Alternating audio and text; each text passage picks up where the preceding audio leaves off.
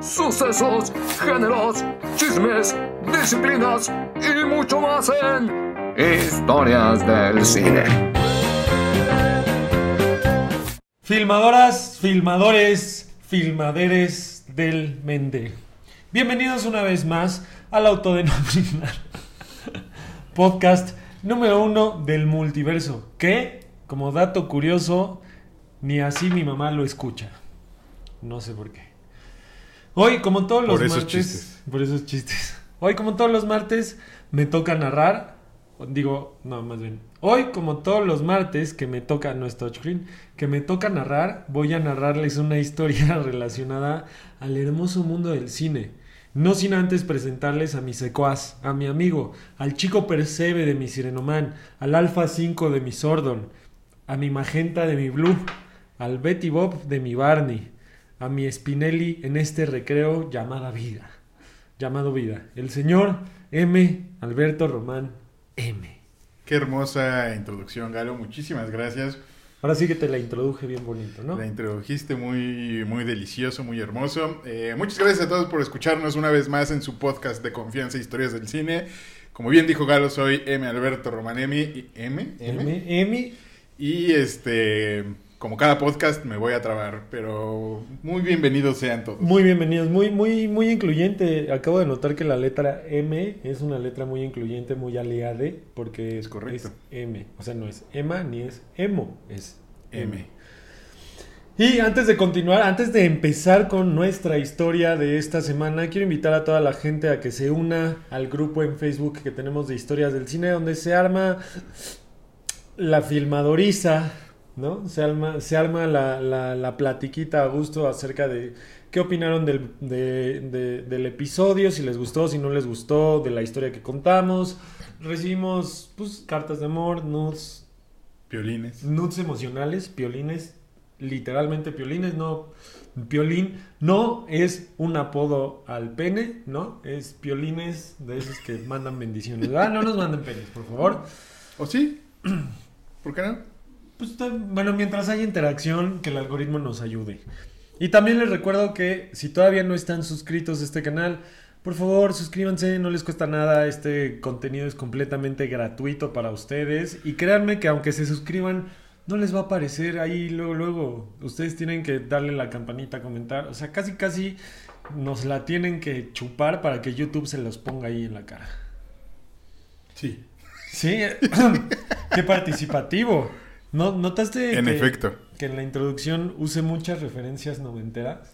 Sí. ¿Entendiste todas o cuál no jaló?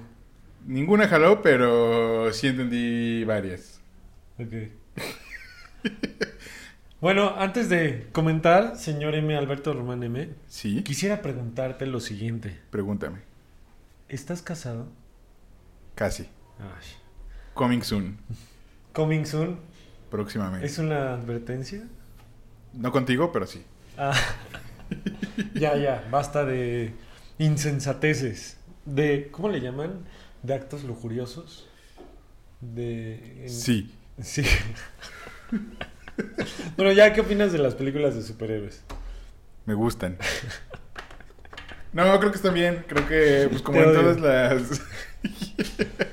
como en todos los géneros habidos y por haber, hay películas que. Tú habla en lo que este, voy... Ah, no, que están mis cigarros, sí, continúa. Sí, que tienen sus altos y sus bajos.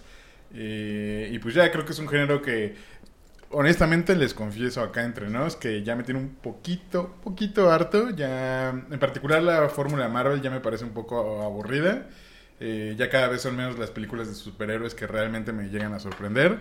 Pero no estoy en contra de ellas, ni en contra del género, ni mucho menos. Que se arriesga, ¿no? Eh, Sí. Eh, ¿Tú qué opinas de lo que dice Martin Scorsese? De que ya lo hemos tocado muchas veces y el tema también. Eh, ¿Qué opinas de que eh, Scorsese dice que el cine de superhéroes no es cine? No me voy a poner aquí a debatir con el maestro Martin Scorsese. eh, Ah, yo creí que con el maestro Galo. No. no. Este- Eh, pero creo que tiene sus razones, sus razones bastante legítimas para para decir eso. En particular, una de las cosas, uno de los temas del cine de superhéroes que me llaman más la atención, no es tanto el cine de superhéroes, Son los sino leotardos de... apretados. Aparte, eh, no es tanto el cine ni los leotardos, sino los más cuerpos bien... musculosos de los, los- hombres. Cállate. ¡Ay! Es, no.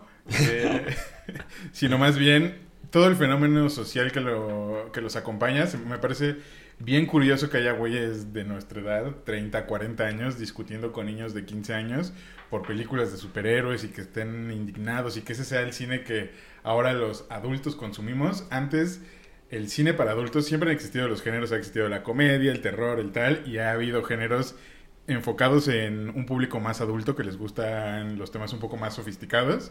Y ahora, pues no, seguimos haciendo o consumiendo películas que realmente están pensadas para niños. Pero sí estaba muy marcado esto que dices, porque yo recuerdo mucho eh, que eran las películas animadas para los niños o cosas infantiles como El Regalo Prometido, Flover y todo eso. Y era el salto cuántico generacional a Bajos Instintos, este, American Psycho, El Abogado del Diablo. Y no había como Totalmente. un cine intermedio que, que fuera una película que los dos pudieran disfrutar. Creo que la, la primera vez que yo recuerdo que, que disfruté una película tanto como los adultos con quienes las vi, que eran los, mis papás, fue Shrek. Que ya también lo habíamos comentado. Que era una película pensada para que se divirtieran tanto los grandes como los niños. De acuerdo, y también, este, por ejemplo, los grandes logros de Pixar tiene que ver con que son películas sí pensadas para el público infantil, pero que tienen referencias ahí como para referencias, chistes o temas para los adultos, pero lo que dices también es cierto, este, antes sí había una eh, ¿Fuera di- niños o distinción, adultos? distinción, ajá, generacional, niños, adolescentes, adultos, etcétera, etcétera, y ahora me parece que es bien interesante el, el tema de estos, de los man-childs, De los man-childs. este, que pues sí, que siguen hablando de Goku con su hermanito de 11 años. Siento que tiene que ver que somos una generación a la que no le tocó ningún conflicto bélico global, este, en la que la madurez se tardó un poquito más en llegar, entonces, pues, ahora- o sea, está mucho esa frase de los 30 son los nuevos 20, o, o la gente de nuestra edad que ya tiene dinero para poderse comprar esos juguetes que antes no le compraban sus papás. ¿De acuerdo? Entonces, es, es un fenómeno muy curioso, pero dentro de la historia del cine de superhéroes existen muchas películas inconclusas, películas que nunca se llevaron a cabo, películas de superhéroes que incluso iniciaron grabaciones y fueron canceladas o reestructuradas, tal es el caso de Zack Snyder con la Liga de la Justicia, que a media película se fue, cambiaron casi toda la película y Josh Whedon llegó al rescate, según, ¿no? Bueno, esa es otra historia. Y dentro de este universo de películas ingenier... No, ay, pinche autocorrector. Este... Ah, no, sí. Y dentro de este universo de películas ingenieras, o sea, abortadas, no, no cuajadas, eh, de estos cigotos o casimeritos de Hollywood, hay una en especial que los fans de este género deseábamos ver con todas nuestras fuerzas. Una que, si me preguntan cuál de todas estas películas no hechas traerías a la vida, sería mi respuesta sin pensarlo. Una que probablemente si se hubiese realizado el universo Marvel como lo conocemos no existiría. Así es, queridos todes.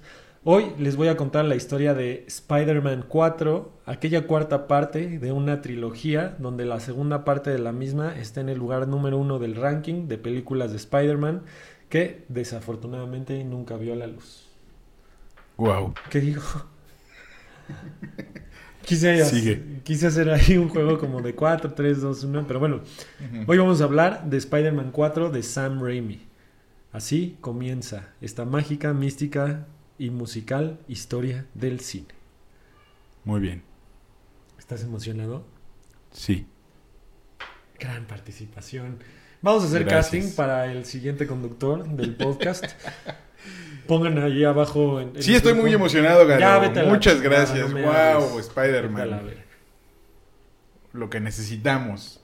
Más películas de superhéroes. Exactamente. Pues bueno, Samuel Marshall Raimi o Sam Raimi nació el 23 de octubre de 1959 y desde chiquito, sí, desde pequeño, fue fan de la comedia física de Jerry Lewis y de los cómics, sobre todo del sorprendente Hombre Araña. Ok. A la edad de 13 años, Raimi consiguió una cámara de 8 milímetros, una Super 8, con la que empezó a filmar cortometrajes. Al terminar la secundaria, Sam ya había filmado alrededor de 30 cortometrajes, los cuales siempre tenían un tono mezclado entre la violencia y la comedia. No sé si lo, supongo que lo vas a tocar más adelante, pero también Sam Raimi es una figura del cine de género, del cine de terror. Ahorita vamos a eso, justamente. Perdón, me callo. Entonces supongo que también ese amor nació en una temprana edad. Sí, pero aquí quiero aclarar algo. A la gente le encanta mamar con que, ay, tal director filmó 15.000 cortometrajes de joven con su cámara Super 8 y la chingada. Pero si nos vamos a la esencia misma de lo que es filmar y narrar una historia corta, a hacer un TikTok, es básicamente hacer un cortometraje. Solo que no era tan accesible las herramientas de filmar. O sea, en ese momento solo tenías la cámara y la cámara se usaba para filmar, filmar pero yo creo que ahorita muchas veces hay gente que graba historias que sí tienen un desarrollo, digo, un inicio, un desarrollo y una conclusión que se podrían considerar como los pininos de la gente actual que se quiera dedicar al cine. Estoy de acuerdo, con ciertas reservas. Eh. Creo que la gran diferencia... O sea, obviamente no todo. Sí, eh, pero, o sea, digamos, la gran diferencia es que eh, una película debe de contar, por lo menos con, no solo con la historia, sino con el uso del lenguaje cinematográfico y la mayoría de los TikToks realmente no lo son. realmente son gente grabándose. Sí, obviamente no hablo de los de gente bailando. Pero no estoy en desacuerdo. O sea, sí creo que hay eh, TikToks que de hecho son verdaderas joyas. Son verdaderas joyas en un minuto. y, es, y es a lo que voy, o sea, los niños, o bueno, estos directores como, como este Steven Spielberg y James Cameron y Sam Raimi que agarraban la cámara y jugaban a hacer películas, pues es lo mismo que puedes agarrar tú con tu celular y hacer una historia de un minuto. O sea, no, realmente siempre lo pintan como de wow lo hacía desde chiquito, pero la verdad es que todos lo podemos hacer. Ahora con más facilidad que antes, porque antes sí necesitabas por lo menos una handicam, ¿no? O sea, yo me acuerdo que las primeras cosas que hice eran con, con handicam y va a ser interesante ver cómo se desarrolla esta nueva generación en la que ahora todos nacen con una cámara y todos nacen pues grabando mamadas. Exactamente. Pero bueno, retomando, porque está para... ¡Ay, ay, ay, Melox! Retomando. Wow, qué gran participación, Galo. Qué buen chiste. Me encanta. Me encanta ese chiste de señor. Creo que es de mi papá. En la universidad, Sam conoció a Robert Tapper y a Bruce Campbell, quienes además de volverse amigos inseparables, también fueron piezas clave para que Sam pudiera realizar su ópera prima de muy muy bajo presupuesto en 1981, la famosísima Evil Dead. Evil Dead. Evil Dead. Evil Dead, sí, sí, sí. Una película de terror donde unos jóvenes en una cabaña son poseídos uno por uno por un demonio. He de confesar que no soy muy fan de Evil Dead porque no soy muy fan de ese de ese tipo de cine de terror como comedy horror, horror comedy, este no no nunca me nunca me ha atrapado, son pocas las películas que lo que lo han logrado para mí no quiero decir que sea mala película ni nada, nada más quiero decir que a mí en particular no me gusta mucho. Justo creo que en ese tiempo también no existía como la división del cine B y el cine A, o sea, una, una película de horror comedy automáticamente es considerada en la actualidad como una película de cine B. Este, no, también desde antes, güey. Pero podía llegar al público en general. O sea, no eran tan específicas del género mismo. Una película como Evil Dead podía ser estrenada en el cine y, ah, vamos a ver esa película de terror. Y como que todavía no estaban bien definidas las bases del terror comedia. Bueno, ajá, eso sí lo, eso sí lo, lo concedo. Y, y, justamente creo que ha sido uno de los grandes problemas de ese género que de repente la venden como si fuera una historia de terror, pero realmente es una comedia, ¿no? Y la gente va con las ganas de que de ver algo ajá, y termina viendo otra cosa y puede ser difícil. con todas estas imágenes grotescas de vómitos saliendo a propulsión a chorro y eso. Pero sí, para sorpresa de muchos en ese tiempo, Evil Dead fue un éxito total y lanzó a la fama a Sam Raimi, a la franquicia de Evil Dead y a su personaje principal, interpretado por Campbell, Ash. que hubo secuelas, hubo videojuegos, parodias y de hecho hace algunos años se hizo una serie bastante cagada llamada Ash vs. The Evil Dead que retomaba como la vida de este personaje después de haber salvado del apocalipsis al mundo y, y todo eso. Y justo gracias a eso, Sam Raimi es considerado como uno de los grandes del terror. ¿De acuerdo? ¿De acuerdo? ¿Qué era lo que ibas a comentar? ¿Ya no vas a comentar nada de eso? Bueno, ok. No, de acuerdo. Sigue. Oye, no te vayas a quedar sin saliva. No mames. Me estoy cuidando. Para el final voy a opinar muchísimo. Ok, en 1990 Sam Raimi tuvo su primer acercamiento a lo que hoy podríamos llamar cine de superhéroes con una película llamada Darkman, que nos narraba la historia de un científico del no de la UVM al que le destruyen la vida y la cara y pues que busca venganza en contra de sus agresores. El film estaba protagonizado por Liam Neeson, un joven Órale. Liam Neeson, que cuenta con escenas de acción espectaculares para hacer 1990, pero lo importante aquí es que esas escenas nos dejaban ver la capacidad de Sam Raimi para dirigir historias de características superheroicas. Ok. Yo sé que nadie sabe de lo que estoy hablando, porque pues, es una película que pasó sin pena ni gloria, pero como si se tratase de un capítulo de El Secreto y después de éxitos hollywoodenses como Rápida y Mortal, esa película que pasaban todo el tiempo en el 5, Con tele- que tenía estos dolly zooms ahí ¿no? Que era como un nuevo look a los westerns, donde Ujú. salía Leonardo DiCaprio de chiquito. Y Sharon Stone, si no mal recuerdo. Sí. Y A Simple Plan, o Un Plan Sencillo, o Un Plan Simple, o depende de dónde lo hayas visto, hay como 14 traducciones a este título. Sam Raimi fue llamado para llevar a la pantalla grande al superhéroe favorito de México, según las encuestas, Spider-Man. Wow. La verdad es que me sorprendió muchísimo esa, esa elección por la naturaleza, por, digamos, el contexto, el tipo de cine que, del que Raimi venía. Pero eh, creo que también sentó un precedente a lo que vendría siendo después, por ejemplo, con lo que, lo que pasó con Marvel. Los directores actuales del cine de Marvel han salido todos de- Del cine de género eh, independiente. Que, que era justo lo que te iba a decir, o sea, hay, siempre ha habido como un coqueteo, eh, sobre todo a principios de esta oleada de cine de superhéroes, el coqueteo entre los autores de terror eh, con el fantástico ha sido muy cercano, o sea, tenemos a Guillermo del Toro con Blade 2 y luego hizo Hellboy, Hellboy, sí. o sea, Sam Raimi con Spider-Man, eh, no, no me acuerdo qué otro hizo terror y luego hizo de superhéroes. Ah, está el que hizo Shazam, este... El, el que hizo el corto de terror de Lights Out del que Ajá, no, no- no recuerdo el nombre Sandberg. del director. Ajá. Este, El mismo Taika Waititi no hizo una película de terror, pero hizo una docuficción que puede ser como considerada como horror comedy, lo de lo- los vampiros, ¿no? la de los Este, vampiros, la de... ¿Cómo se llama?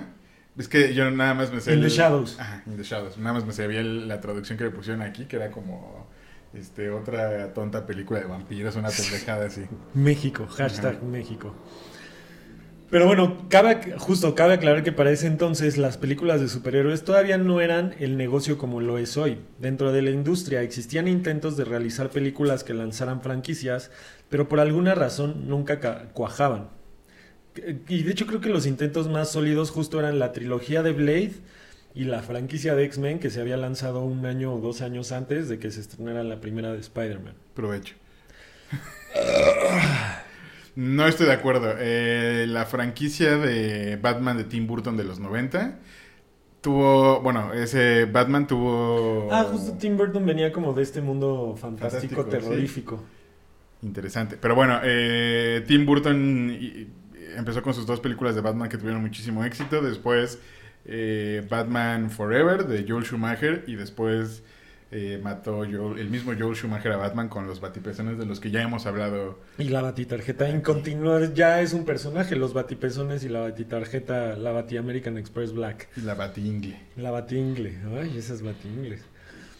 Pero por lo que sí, esto hacía que Sam Raimi sí tuviera un reto muy grande en las manos, pero al mismo tiempo no tenía la presión de los estudios por hacer un producto mercadológico que generara millones. Hoy en día, si te cae una película de superhéroes, automáticamente dices, güey, tiene que ser a la par de todos los éxitos de Marvel o lo que sea. O sea, es una presión impresionante. Sí, de acuerdo. De acuerdo. Y creo que justo esa es casi siempre la fórmula de éxito, del éxito para las grandes películas de Hollywood. Un director con propuesta, presupuesto abierto, más o menos, y libertad creativa. Le pasó a John Favreau con Iron Man, con Iron Man 1, le pasó a Christopher Nolan con Batman Begins, y por supuesto le pasó a Sam Raimi, quien logró una película de superhéroes redonda. Hizo que nos interesáramos por el personaje y que además nos identificáramos con él, con el Peter Parker de, de este Tobey Maguire. Que tenía 40 años y interpretaba a un niño de 15 años, ¿no? Sí, pero en ese momento era como, o sea, veías el príncipe del rap o Save, Saved by the Bell y todos eran treintones y tú decías, sí, me la compro. Sí, bueno, era como un... una... ¿Cómo se llama? Algo recurrente en el cine de pinches güeyes de 25, 30 años. Y en prepa. güeyes, ajá, en prepa. De hecho, hay en, en Scary Movie, me parece, que hay un gag sobre eso. Sí, justo, porque están en la prepa. Bueno, no, ahí están en la universidad, pero... Ajá, Pero ya están todos huevos. Pero sí era así como de... O sea, de hecho, al final de Spider-Man 1 ya se va a la universidad. O sea, como que hacen rápido la parte de, de la prepa para que, pues no sé, así como de... O sea, sí se ven huevudos todos, ¿no? Kirsten Pero súper huevudos. se ve súper grande también, pero sí era como de, bueno, vamos a lo que sigue. Además de esto, Sam nos sorprendió con un villano tridimensional que era interpretado por William Dafoe, el Duende Verde, que hace un gran papel porque incluso tiene como esta, esta onda frankensteiniana o de Dr. Jekyll and Hyde que descubre este suero superpoderoso, pero es a final de cuentas un, un padre de familia que quiere proteger a su hijo y tiene intenciones buenas, pero este alter ego malvado lo empieza a consumir. Lo cual, pues también, o sea, hacer un villano humano lo hace que lo quieras más y que, y que valores más. Nos hizo reír, pero también nos hizo llorar con la muerte del tío Ben. El legado de Sam Raimi en, en Spider-Man es tan impactante que a la fecha nadie ha podido superar la frase un gran poder conlleva una gran responsabilidad. Pero eso no es mérito de... De Sam Raimi, ¿no? Era algo de los cómics que ya venía desde hace... Sí, bueno, pero fue, o sea, logró como todo este momento tan épico que en todas las películas de superhéroes tratan como de enseñarte la lección de que si tienes un gran poder tienes que ayudar a los demás. Lo intentaron hacer en el reboot con Andrew Garfield, la frase no le sale tan bien, y en el reboot con, eh, con este Tom Holland hay una frase que dice Spider-Man que, que dice así como de yo siento que si tienes el poder de cambiar el mundo y no lo haces, eres parte del problema y no de la solución. Que de hecho eso lo dice en Civil War, ¿no? Ajá, justamente. Entonces, pues bueno, Spider-Man fue un éxito tanto en crítico como tanto en crítico, tanto en crítica como en taquilla. Y como les decía, esta película abrió las puertas para que se produjeran cintas de superhéroes a lo pendejo. Gracias a- al Spider-Man de Sam Raimi tenemos joyas como Hellboy, como Iron Man y como Batman Begins, aunque todo Jean viene con su Jan y pues obviamente vinieron que tu Cat- Catwoman de Halle Berry, tu Ghost Rider de Nicolas Cage, los Cuatro Fantásticos, los dos intentos de los Cuatro Fantásticos, Daredevil. Daredevil, Electra que era un spin-off de. Daredevil, Hulk la de Eric Bana Bana. que era horrible y bueno, y un sinfín más de estas porquerías, ¿no? Sí, que de ahí creo que después de que salieron estas películas, llegaron todas esas otras y nunca terminaron de levantar hasta Iron Man, ¿no? Hasta que Iron Man y Marvel, y ahí fue como todos agarraron sus chunches, pero justamente tiene que ver un poco con la historia que les voy a contar, pero es normal que en Hollywood ven que una película funciona y todo el mundo va a tratar de hacer la misma película. Pues en general, en cualquier lugar donde haya pues, alguna industria de cualquier tipo, cuando, si ven que el público quiere o le gusta eso, van a te- intentar la de- los demás competidores este, Igualar así. agarrar un pedazo de la acción. El éxito de Raimi con Spider-Man fue tal que se hablaba hasta de hacer seis películas de la misma franquicia. Pero Raimi dijo, vámonos con calma, pian pianito, y se dedicó a hacer una segunda parte que fuera digna de la primera. Esta, esta segunda parte no solo fue digna de la primera, sino que fue superior la gente, los fans, los estudios, todo el mundo estaba maravillado con lo que Sam estaba logrando. Y de hecho en el top, o sea, en casi todos los tops de cuál es la mejor película de Spider-Man, siempre aparece Spider-Man 2 en el número uno. Sí, creo que es la mejor entrega que se ha hecho, la mejor versión cinematográfica que se ha hecho de Spider-Man, por lo menos. Eh, creo que la primera estaba muy, muy, muy basada en por lo menos en los cómics, en la serie y tal, y hasta se puede Muy infantilizada. Exactamente, tienes razón, eh, esa es la palabra correcta, muy infantilizada, este... Y creo que con Spider-Man 2 creo que logran construir un mejor villano, un mejor superhéroe, le dieron problemas más reales a, sí, justo, justo viene este debate de si Spider-Man quiere o no seguir siendo Spider-Man y al final no le queda de otra más que ponerse el traje de nuevo, que es un tema que se ha recurrido también en la saga de Andrew Garfield y lo vimos recientemente en Far From Home, donde Spider-Man ya no quiere ser Spider-Man, pero sí, Sam Raimi lo logró impecable. Es una película redonda, pero pues los ejecutivos vieron la mina de oro que era una franquicia así. Juguetes, ropa, videojuegos, todo lo que llevara el logo del trepamuros significaba dinero y más y hermoso dinero. Justo es una de las cosas que hay que entender muchísimo del negocio de las películas de superhéroes, es que las películas son realmente el comercial de todo lo que se puede vender alrededor. Se pueden vender licencias, este, ropa, de estuches, memorabilia, un chingo de cosas. Y eso es un negociazo que va más allá de la taquilla y de los números cinematográficos. Sí, claro, o sea, por más que te cueste una película 200 millones y, y, recaude 800 millones, la verdadera ganancia está en los productos porque hoy a la fecha, aunque no, o sea, sí han refrescado la historia de Spider-Man, pero a la fecha se siguen vendiendo cosas de las películas de Sam Raimi. Totalmente. Y al final de, cuentas la licencia le pertenece a unos ejecutivos y ellos son los que pues se hacen se hacen del varo. Obviamente al ver todo esto no dudaron ni un minuto en decirle a Raimi, compa, te estás rifando, ten un chingo de varo y ármate una tercera parte.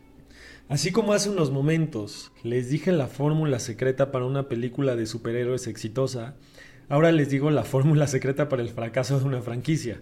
Mucho dinero, muchas expectativas y ejecutivos que no saben nada acerca de dramaturgia, pero solo piensan en hacer dinero.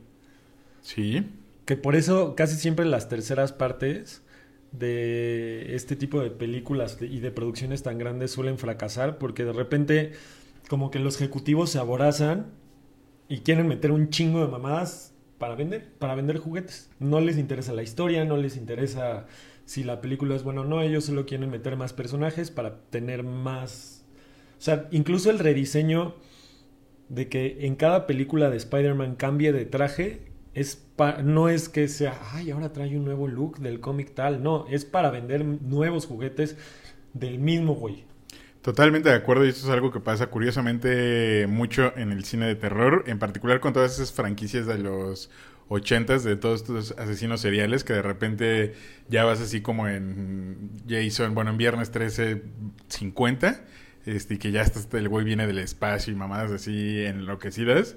Y sí, es muy común que las franquicias vayan perdiendo calidad hasta que literalmente ya se acaban todo, le chupan toda la sangre y toda la, todo lo toda la leche. toda la leche. Este, sí, totalmente de acuerdo. Le pasó a, lo hablamos en el primer capítulo del podcast, le pasó a George Lucas con Star Wars. O sea, él pensó en hacer una película artesanal se dio cuenta de que vendían más sus productos que su película y se dedicó a hacerle comerciales a sus productos. Totalmente de acuerdo y les ha pasado a todas y te va a pasar a ti, Marvel. Sí, y, también a ti, si sueñas con ser un cineasta que haga grandes películas, vas a terminar siendo víctima del capitalismo salvaje. Voraz. Voraz le pasó. También le pasó a Nolan. Nolan no quería hacer una tercera entrega de Batman. Los ejecutivos lo obligaron. Medio la libró, pero. Media pero pues fue así de igual lo mismo, o sea, le hicieron modificar el traje de Batman y los artefactos, así de, güey, tienes que sacar un nuevo Batimóvil, ¿no? Pero pues ya saqué la Batimoto. Y entonces sacó el la batinave. Porque pues solo piensan en vender, ¿no? Para la, y por eso, para la tercera parte. ¿Qué ibas a decir? Sentí que. Ah, no, no. Para la tercera Estaba escuchándote, Galo. Ok, muchas gracias. Para la tercera parte, Raimi tenía pensado como único villano a Sandman y quería, quería centrarse en el viaje del joven Harry Osborn como el Duende Verde, como el nuevo Duende Verde. Sin embargo, el entonces presidente de Marvel, Avi Arad, o sea, un ejecutivo, presionó fuertemente a Raimi para que incluyera al némesis más famoso de Spider-Man y a un personaje que los fans estaban pidiendo a capa y espada y lo defendían y gritaban, lo tienes que poner en tus pinches películas. Y no, no estamos hablando del Raid Casa y Jardín, sino de Venom, El venón. el, veno- el venudo, El venas. el venas o veneno, como le dicen en España, Ah, sí. el veneno. El veneno. Así que la película pasó de ser una historia simple y entrañable a un desfile de supervillanos sin ton ni son, con escenas tan absurdas que a la fecha siguen siendo recordadas en forma de memes. ¿Sí? Estamos hablando del Spider-Man Nemo y su baile. Qué horror. Eso sí, creo que ha sido uno de los momentos más bajos del cine de superhéroes. Del Eh, cine en general, de Tobey Maguire. No sé si del cine en general, pero sí de. Ajá, sí de. Del actor, por lo menos, del director y del cine de superhéroes en general, sí ha sido uno de los momentos más, más bajos. Y se sigue recordando, pero pues ya es como un chiste, ¿no? Sí, exacto. O sea, la trilogía de. O sea, cuando una. Cuando un acto ridículo dentro de tu película supera todo lo grande que has hecho anteriormente, es que la cagaste muy cabrón. Y, y siento que justamente, o la explicación que le quiero dar a esa escena es Raimi tomando venganza contra los ejecutivos porque ya le habían cagado la madre. Porque, si no, ¿por qué otra cosa pondrías eso? Puede ser, ¿eh? Puede ser que él haya dicho, como, ¿sabes qué? Voy a matar a Spider-Man y fuck the police. Y me voy a ir con todo. O tal vez se sintió tan presionado creativamente que quiso hacer como una comedia ahí débil de, de qué es lo más ridículo que podría hacer Spider-Man. Que se ponga a bailar. No sé si fue el autor de la idea o no.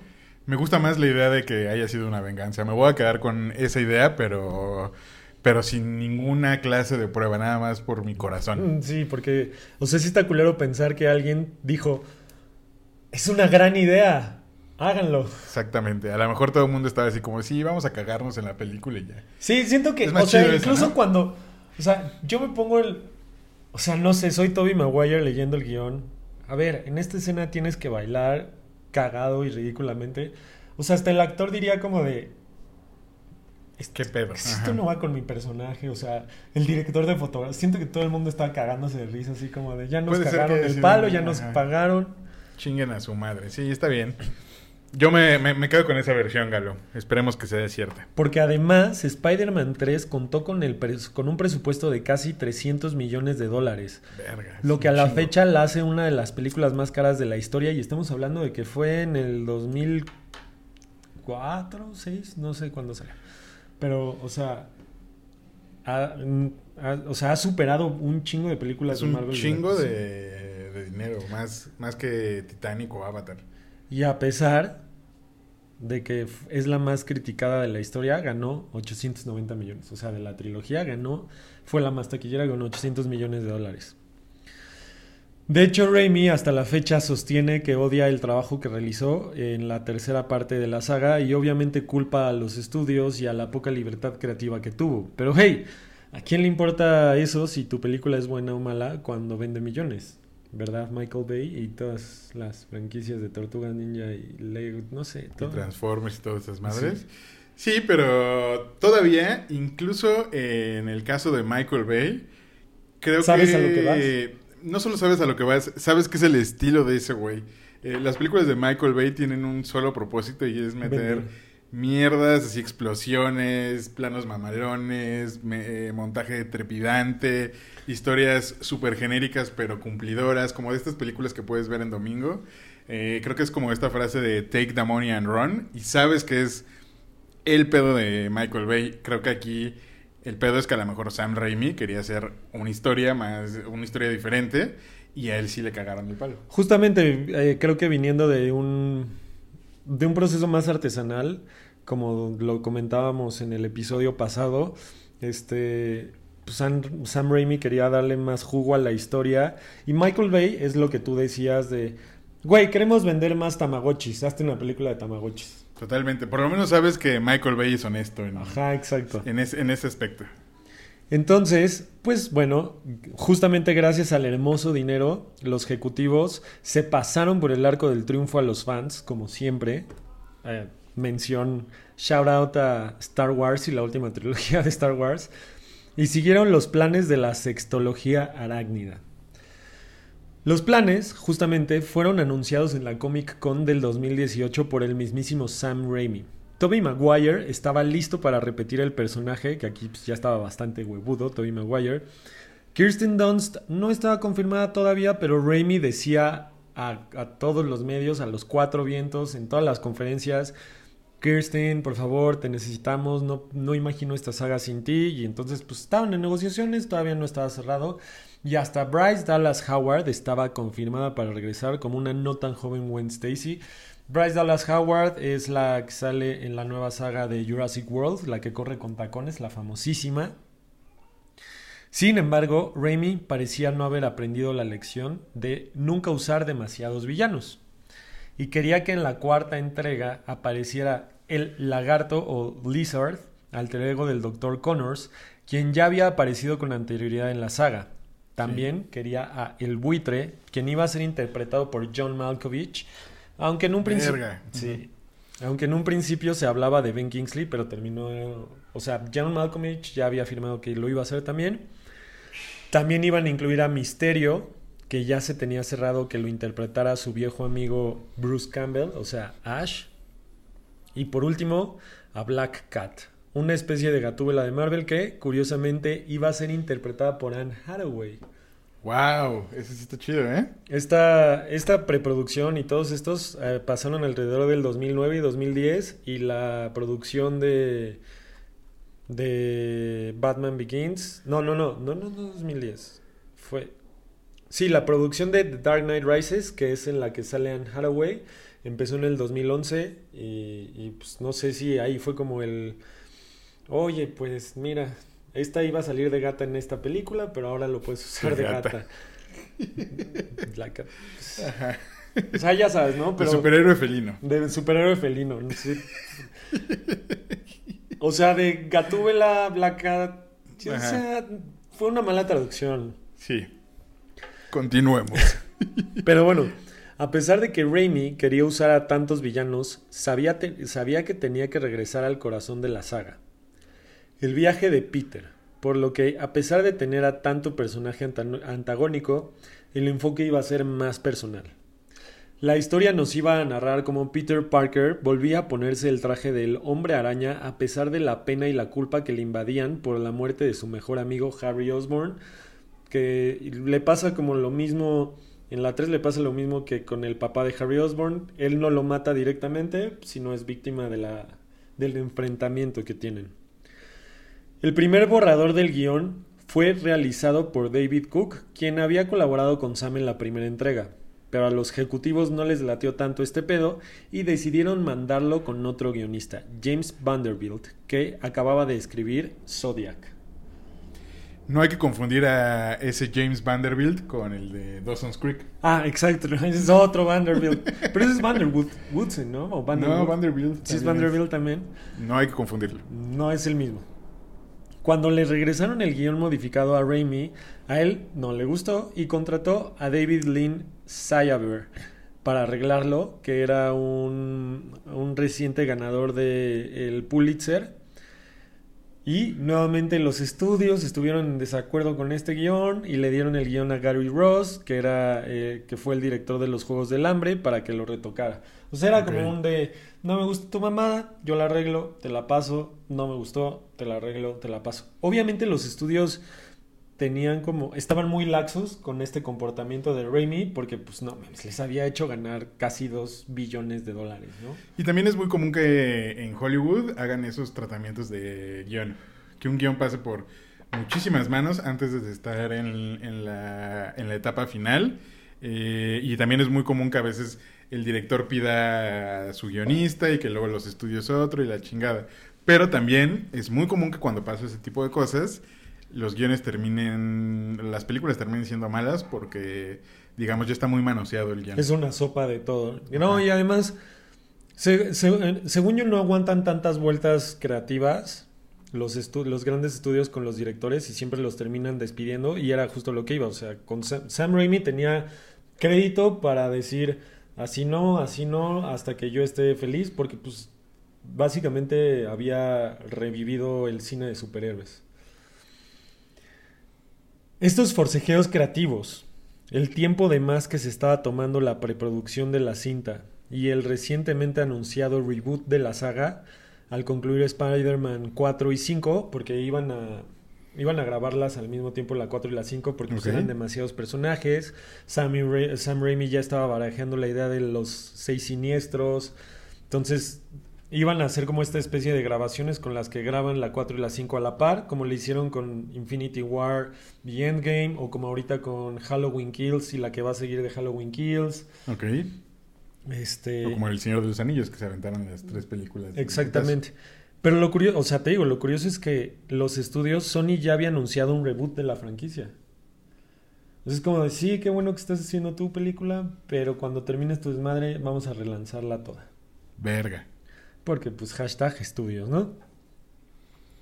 Todo esto hizo que Raimi, en un acto honesto, diera un paso hacia atrás y en enero del 2010 se hizo el anuncio oficial, Spider-Man 4 estaba cancelada. Chan, chan, chan. Qué mal pedo. Años después, Sam Raimi comentó en una entrevista, no estuve para nada a gusto con Spider-Man 3, obviamente, y quería que Spider-Man 4 terminara en una nota alta, la mejor, de, la mejor Spider-Man de todos los tiempos. Pero no pude tener el guion a tiempo, dadas mis fallas, y le dije a Sony, no quiero hacer una película que sea menos que grandiosa, así que no debemos hacer esta película. Sigan adelante con el reboot, ya, ya que tenían todo planeado de todas maneras. O sea, fue como un de... Yo siento que debe haber sido como un güey, ¿para qué me esfuerzo si de todas maneras ya van a mandar al carajo todo? De acuerdo, sí debe ser algo.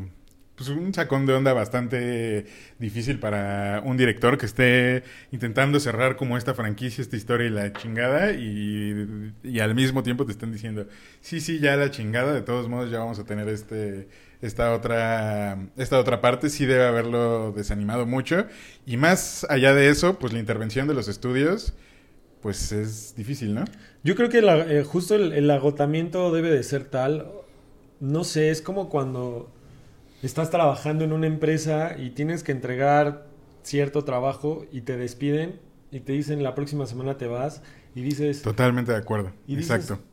pues ¿para qué terminó el trabajo que estaba haciendo? O sea, no va a pasar nada, alguien más va a llegar y lo va a hacer. Yo ya valí verga, ya me dijeron que ya valí verga, entonces pues ya. tus últimas semanas estás ahí echando la hueva o como cuando ibas a la escuela y sabías que ya habías terminado los exámenes y ya no había nada que hacer. Sí.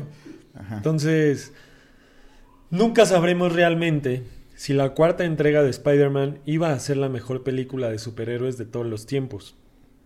Nunca sabremos si Sam Raimi, Marvel y Sony se iban a reivindicar o no después de el cagadero que habían hecho con Spider-Man 3.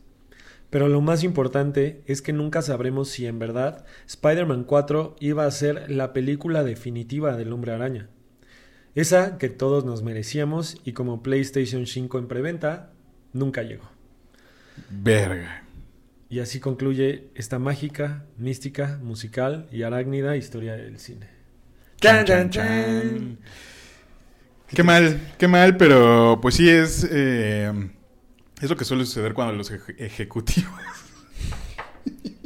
Ya inconscientemente, cuando los ejecutivos... los ejecutivos eh, meten la cuchara en el cine. Siempre he creído que, a pesar de que yo apoyo mucho la idea de que el cine debe ser una industria y un negocio redituable para todos los involucrados, creo que ese eh, negocio, digamos, el- la hechura de las películas siempre debe estar en manos de los cineastas.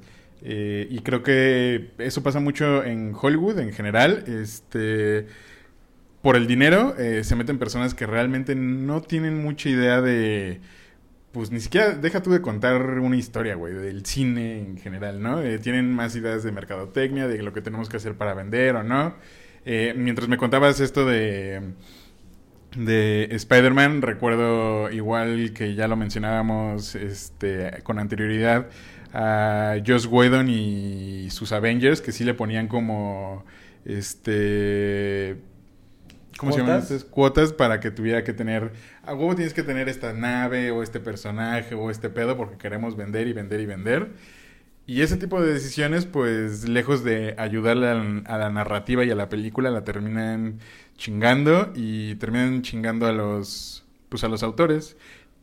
Sí, está, o sea, lo, lo dije en esta historia, la fórmula secreta para hacer una película de superhéroes exitosa es libertad creativa al director que por algo escogiste y que se ha demostrado, o sea, se ha demostrado que si tú dejas que el director haga lo que se le dé la gana eh, respecto a los parámetros, eh, le va a salir algo chingón. O sea, así iniciaron toda la franquicia Marvel con Iron Man. Así inició Sam Raimi con Spider-Man. O sea, lo que es Batman. Cuando querían agarrar a cuando quisieron hacer la de Black Panther y le dieron libertad creativa a Ryan Coogler para hacer Black Panther y terminó siendo la primera película de superhéroes con nominaciones al Oscar, bueno, o sea, con tantas nominaciones al Oscar. Este, siempre que agarran un director que, que tiene propuesta, creo que el resultado es positivo y, y se ha visto lo que pasa si no lo haces con Spider-Man 3, le pasó a al propio Iron Man, güey. La franquicia de Iron Man, después de la primera entrega de Iron Man, viene en declive y muy cañón. O sea, realmente. Eh, Iron Man 2 y 3 son malísimos. Son terribles, güey. Este, entonces, sí creo que la fórmula para el desastre es muchos guionistas. Eh, mucho dinero y muchos ejecutivos. Muchos, mucho dinero y muchos ejecutivos tomando las decisiones que no deberían de tomar. Eh, yo creo desde mi muy particular punto de vista que ellos deberían de tener, o sea, ver el producto finalizado y a partir de ahí construir su plan de mercadotecnia y no y no al contrario, no meterse en decisiones creativas que tal vez no les debería corresponder. Sí, justo eh, de los casos negativos está el reboot de los Cuatro Fantásticos que iba a ser este el director que dirigió Cloverfield. Y él tenía su guion y era una... No, es el de Cloverfield, es el de... Hizo algo de Cloverfield, ¿no? No sé, no, no sé si es Cloverfield. Es una película de... ¿Divergentes? No, no es divergente. No es divergente. era... muy mala. Él era, él venía de ser buen. Pero él había hecho una película de superhéroes, de personas. Ah, sí, la... no, no, tienes razón, no es Cloverfield. Era Super, ¿no? Se llamaba. No me acuerdo. Ahí pónganos en los Que es como found footage. Ajá, pero que era de huellas que de repente adquieren poderes y se hace un cagadero. Y que también fue una película entre comillas de bajo, de bajo presupuesto y que le fue bastante bien. Eh, y también esa es una historia que está cabrona, ¿eh? ¿En serio? lo que le hicieron a ese director. Ah, sí, cierto, sí, la historia que, o sea, los retrabajos, al final el director terminó, o sea, se estrenó la película y él dijo, yo no voy a ir a las alfombras rojas, no voy a ir a ningún lado, esa película no es la película que yo les presenté y casi, casi por contrato la tuve que dirigir, pero no es lo que yo quería. Le pasó a Edgar Wright con Ant-Man Totalmente de acuerdo. Que empezaron a mover tanto el guion que dijo, ¿saben qué? Se van a la verga, putos, yo no quiero esto. Y sí, justo, y son dos directores que tienen propuesta y que no los dejan hacer lo que quieren. Sí, de acuerdo. Creo que más en el caso de Edgar Wright es porque eh, se salió un poco del pedo del universo cinematográfico Marvel, ¿no? Y de, y del, de la fórmula Marvel. O sea, él quería hacer como algo más chistoso. O sea, de por sí Ant-Man es como cómico, pero Edgar Wright era como una comedia más visual, como conocemos en sus películas, pero... Pero no se ajustaba a los parámetros de la empresa. Sin embargo, la vida... Yo digo que Sam Raimi leyó el secreto porque ahora, actualmente, está preparando la segunda parte de Doctor Strange Into the Multiverse, no, The Madness, Into the Madness. Madness Multiverse. Sí, algo así, que es justamente habla de Doctor Strange metiéndose al. ¿Sam Raimi le está produciendo? Sí, la va a dirigir él. ¿En serio? Ah, no lo sabía. Y de hecho, por eso se, a, raíz de esa noticia se empezó a hablar de los cameos de Toby Maguire y de. Andrew Garfield y así como que... como Para que hacer el Spider-Verse. el Spider-Verse y todo eso, eh, porque pues Sam Raimi regresa, ¿no? Con esta onda terrorífica, porque dicen que la película de Doctor Strange va a ser una película de Marvel de miedo, Ok. este, y pues quién sabe qué va a ser Sam Raimi, qué tal que se convierte el- en el, en los hermanos Rousseau de esta nueva etapa. No sé. No tengo mucha confianza en eso, pero, pero puede ser, puede ser que dé Su la segunda sorpresa. oportunidad. Su segunda, su, su oportunidad para redimirse. No lo sé, creo que me gustaría volver a ver a estos directores haciendo otro tipo de películas. Por ejemplo, lo que pasó con Taika Waititi. eh, que a pesar de que no soy tan fan de Jojo Rabbit, eh, me gusta que después de haber dirigido un putazo como Thor Ragnarok, eh, se vaya como a una película más chiquita, más personal. Eh, y me gustaría que le dieran oportunidad a esos Y mandó a cagar a todo el mundo y dijo, no voy a grabar nada hasta que termine Jojo Rabbit. Sí, y la verdad es que independientemente de si te gusta o no el resultado, está padre que esos directores puedan volver a hacer otro tipo de cine, que ya también nos hace falta, ¿no, güey? Sí, la verdad es que se agradece. O sea, la- a mí las películas de Taika me siento que me han gustado de menos a más.